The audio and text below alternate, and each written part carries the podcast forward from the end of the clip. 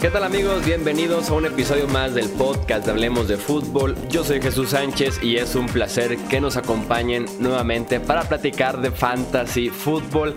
Estamos ya en la semana 13 de la temporada regular. Para muchos incluso es la última eh, semana antes de que inicie la postemporada, así que ahora más que nunca hay que poner especial atención en estos consejos, en estas predicciones un poco alocadas eh, para llegar a la mejor alineación posible y poder eh, dar ese último empujón, ese último estirón hacia la postemporada del fantasy fútbol. Me acompaña, como en cada episodio, mi amigo Mauricio Gutiérrez para justamente hacer ese análisis. Mauricio que es eh, analista, aprobado por Fantasy Pros y también fundador de estadiofantasy.com. Mao, bienvenido nuevamente Hablemos de Fútbol. Gracias, Chuy. Ya listos para llevarles la previa con algunas predicciones que preveo para esta semana 13, ya para muchos eh, la final de temporada regular, así que pues a preparar esta última semana y ya empezar a pensar en playoffs. Sí, así es, semana clave para eh, eh, muchos, sin duda alguna, para esos que estamos por ahí cerca de 500, como que andamos coqueteando una, dos victorias por arriba de 500, clave que eh, acumulemos victorias en este cierre de temporada regular. iniciamos con las predicciones, vamos con la primera, Mau. Venga, ¿quién iba a pensar que íbamos a poner y encomendar nuestro equipo fantasy para darnos el pase a playoffs o incluso también en algunos juegos de playoff en nada más y en nada menos que en Sam Darnold de los Jets enfrentando a Cincinnati. Lo comentamos en el, en el episodio de waivers, ¿no? Que llevaba tres semanas con más de 20 puntos fantasy. Y de hecho, en estas últimas tres semanas, solo Lamar Jackson y Josh Allen han tenido más puntos fantasy, obviamente sin contar con lo que hizo Josh Allen. Por ahí, leve, le fue medio mal contra los Cowboys al buen Josh Allen, que también se está convirtiendo en uno de esos corebacks que sin importar el enfrentamiento, vale la pena considerar. Pero bueno, no me voy a desviar. Sam Darnold, gran opción.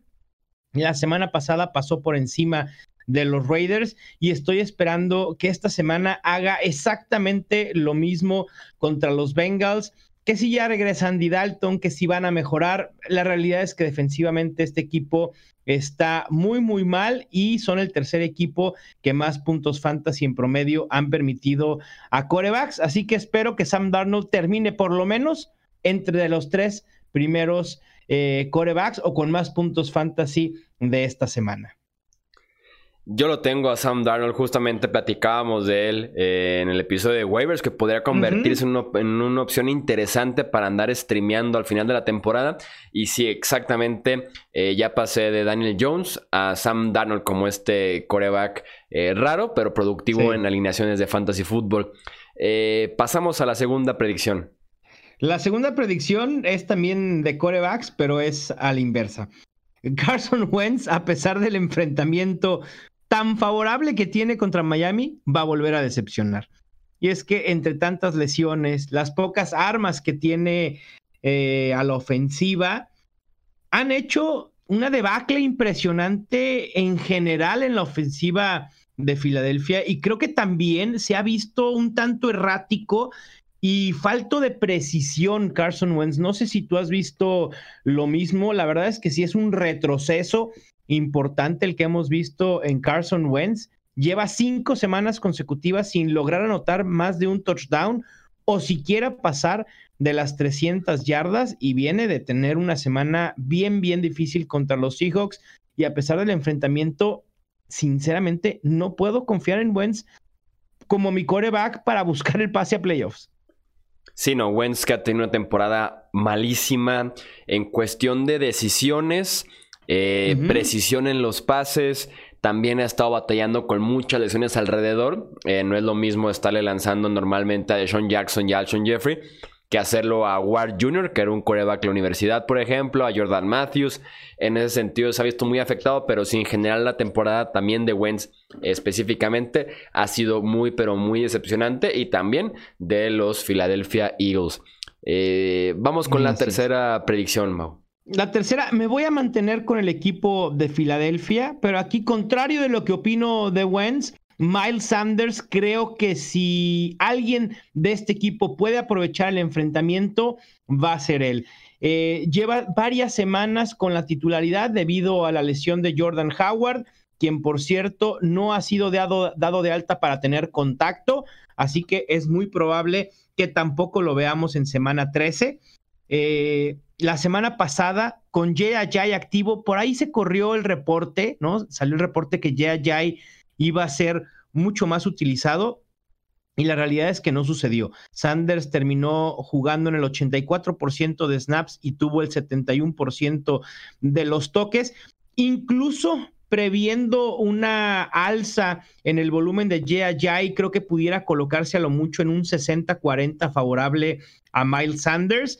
Y los Dolphins sí son muy vulnerables, ¿no? Este volumen que pudiera tener Sanders si prevemos que pueda irse pronto eh, arriba en el marcador Filadelfia, va a querer controlar el reloj, mantener la ventaja y entonces Miles Sanders pudiera terminar fácilmente con más de 20 toques y aprovechar el enfrentamiento contra unos Dolphins que han permitido más de 100 yardas por tierra de 8 corredores y sus rivales han promediado contra ellos 27.7 acarreos por juego. Y de las ventajas con Miles Sanders es esa habilidad para pegar el cuadrangular. Que le dan un acarreo, dos acarreos y en una de esas ya puede tener uno de 50, 60 yardas y su respectivo touchdown y ahí ya te rindió la semana por lo menos. Así es, totalmente de acuerdo, así que es, es un plus que tenemos con Miles Sanders y hay que aprovecharlo. Digo, ha desaprovechado él, ¿no? Las oportunidades que se le han presentado, pero una vez que regrese Jordan Howard, creo que también deberemos regresarlo a la banca de principio, ¿no? Sí, ahora es cuando debe de rendirnos tal vez como una última semana o penúltima semana, que realmente podría ser un caballo eh, de batalla en fantasy. Eh, pasamos a la cuarta predicción, Mau. La cuarta predicción. Si a mí me hubieran dicho en semana 5 que los Browns iban a estar peleando por playoffs y que Jarvis Landry iba a tener más puntos fantasy que Odell Beckham para la semana 12, sinceramente había dicho, no, no sé qué ven que yo no veo, porque era totalmente improbable, pero justo eso ha sucedido y en ese sentido creo que Jarvis Landry nuevamente tendrá una mejor semana que Odell Beckham, pero no solo eso, sino que incluso ante una defensa secundaria como la de Pittsburgh, va a terminar entre los 12 mejores en formatos PPR. Landry lleva 174.3 puntos fantasy, mientras que Odell Beckham 143. Hay una diferencia de 30 puntos. Desde que los Browns tuvieron semana de descanso, que fue en la semana 7, de las semanas 8 a la 12, Landry es el tercer wide receiver con más puntos fantasy en ese lapso, solo debajo de Mike Evans y Michael Thomas. Ha logrado anotar al menos un touchdown en cuatro juegos de manera consecutiva y yo sé que eh, las rachas eh, están para romperse, pero creo que la racha de touchdowns de Jarvis Landry se va, va, va a continuar una semana más. Los Steelers, eh, si bien eh, tiene una buena defensa secundaria. Preveo que Minka Fitzpatrick pueda traer a la cobertura a Odell Beckham y en ese sentido Jarvis Landry pudiera tener mayores oportunidades y una cobertura menos férrea. Sí, Landry, que esa temporada, eh, por lo menos en este 2019, en esta primera temporada juntos de Landry y de Beckham, ha estado jugando mejor, sobre todo recientemente. Así es, totalmente. Que tal vez muchos esperaban que fuera al revés, pero eh, pues no ha, sido el, no ha sido el caso con Odell Beckham, que ha sido un 2019 muy, pero muy decepcionante. Y vaya que esperaban muchísimas cosas de él, ¿no? Se estaba yendo eh, en la parte alta de la segunda ronda, ¿no? No sé si lo dije alguna vez en público o en vivo, en algún podcast o en algún tweet, pero yo sí veía en Odell Beckham el potencial para que terminara como el mejor wide receiver en fantasy fútbol esa temporada, ¿eh? Ojalá lo hayas dicho así como en una cena. en privado. en una plática entre amigos, ¿no? Pero ya, ya lo dije ahorita, así que, eh, mira, cuando uno se equivoca, creo que lo mejor es revelar la equivocación y aprender de por qué se equivocó, ¿no? sí, sin duda Prevíamos una buena temporada de Baker Mayfield y, comienza a repuntar, ¿eh? Creo que va a tener un, cierre interesante, sobre todo por el calendario que les queda. Sí, por ahí con la urgencia también de meterse ellos a playoffs, pero de la temporada, pues de la NFL. Eh, cerramos con la quinta eh, predicción para la semana, Mau. La quinta predicción es que sea quien sea. Digo, y no, eh, la verdad es que no está nada loco. sea quien sea, el tight que juegue como titular de los Rams anotará touchdown contra Arizona. De manera mágica, sorpresiva, todos vamos a poner cara de sorpresa. Si no es Gerald Everett por lesión, Tyler Higby se convierte en un sleeper bien interesante para Fantasy Football. Hoy decía, eh, por ahí alguien me, me criticaba el haber aconsejado sentar a Kenny Goladay con la noticia que Jeff Driscoll no iba a jugar, ¿no? ¿Quién iba a pensar que el tercer coreback de Detroit iba a ser de, de Kenny Goladay una enorme opción fantasy para esta semana 3? Y yo les decía, es que el fantasy es un tema y es un asunto de probabilidades y de lógica. Hay que ir con lo que es más probable que suceda. Arizona ha permitido todos los touchdowns del mundo a Titans. Todos. Touchdown que juega contra los Cardinals, anota touchdown. Así que no me sorprendería en lo absoluto ver ya sea a Gerald Everett o a Tyler Higby dentro del top 5 al finalizar esta semana. En el caso de eh, Higby, ¿está disponible en ligas como para ser buscado el domingo en la mañana? Sí, por supuesto. Altamente disponible. No tengo el dato, pero seguramente en nfl.com, yo no sé por qué de manera muy curiosa, eh, los jugadores que son más sleepers suelen tener más, mayor, mayor disponibilidad en nfl.com que por ejemplo en Yahoo o en ESPN. Me imagino que debe ser porque son en nfl.com debe haber más ligas eh, públicas que la gente al final no mueve tanto. Entonces, estos jugadores que están eh, fuera del radar no suelen ser tan buscados ya durante la temporada. Pero para darte el dato, a ver, lo estoy buscando ahorita en la página de nfl.com. Tyler Higby está disponible en el 99% de ligas en nfl.com. Ahí está tal vez una opción para el domingo a las 11 de la mañana. Sí, por supuesto, porque además eh, Gerald Everett, para quien tenga Gerald Everett, juegan, eh, es que su juego es a las 3 de la tarde, 3.05, de los pocos juegos que hay.